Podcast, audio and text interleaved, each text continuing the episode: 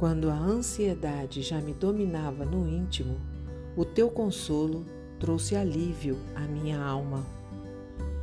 Salmos 94 Eu sou Ruth Maciel e quero ler para você uma mensagem do presente diário. O título de hoje é Ansiedade.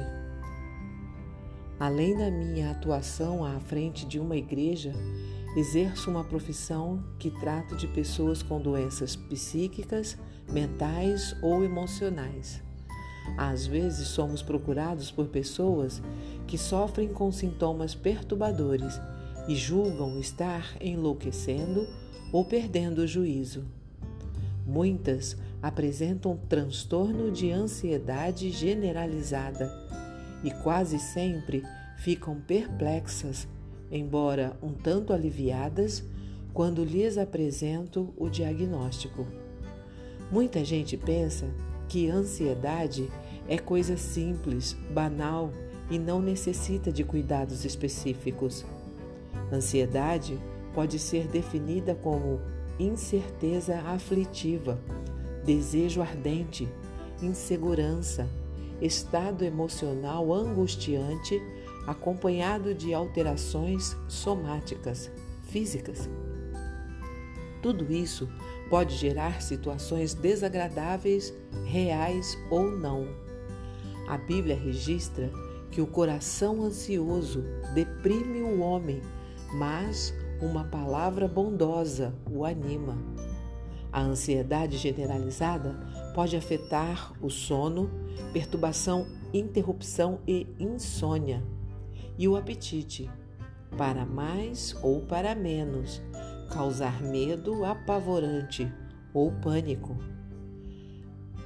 O Senhor Jesus não estava querendo ensinar que há pessoas que não sofrem de nenhuma ansiedade. Antes, ele deseja mostrar que não devemos nos deixar controlar por ela, a ponto de permitir que cause inquietações, que tragam males dia após dia. Se buscarmos em primeiro lugar a Deus e a Sua vontade, temos a promessa de que o Senhor suprirá o que precisarmos para viver, coisa que ansiedade nenhuma é capaz de fazer.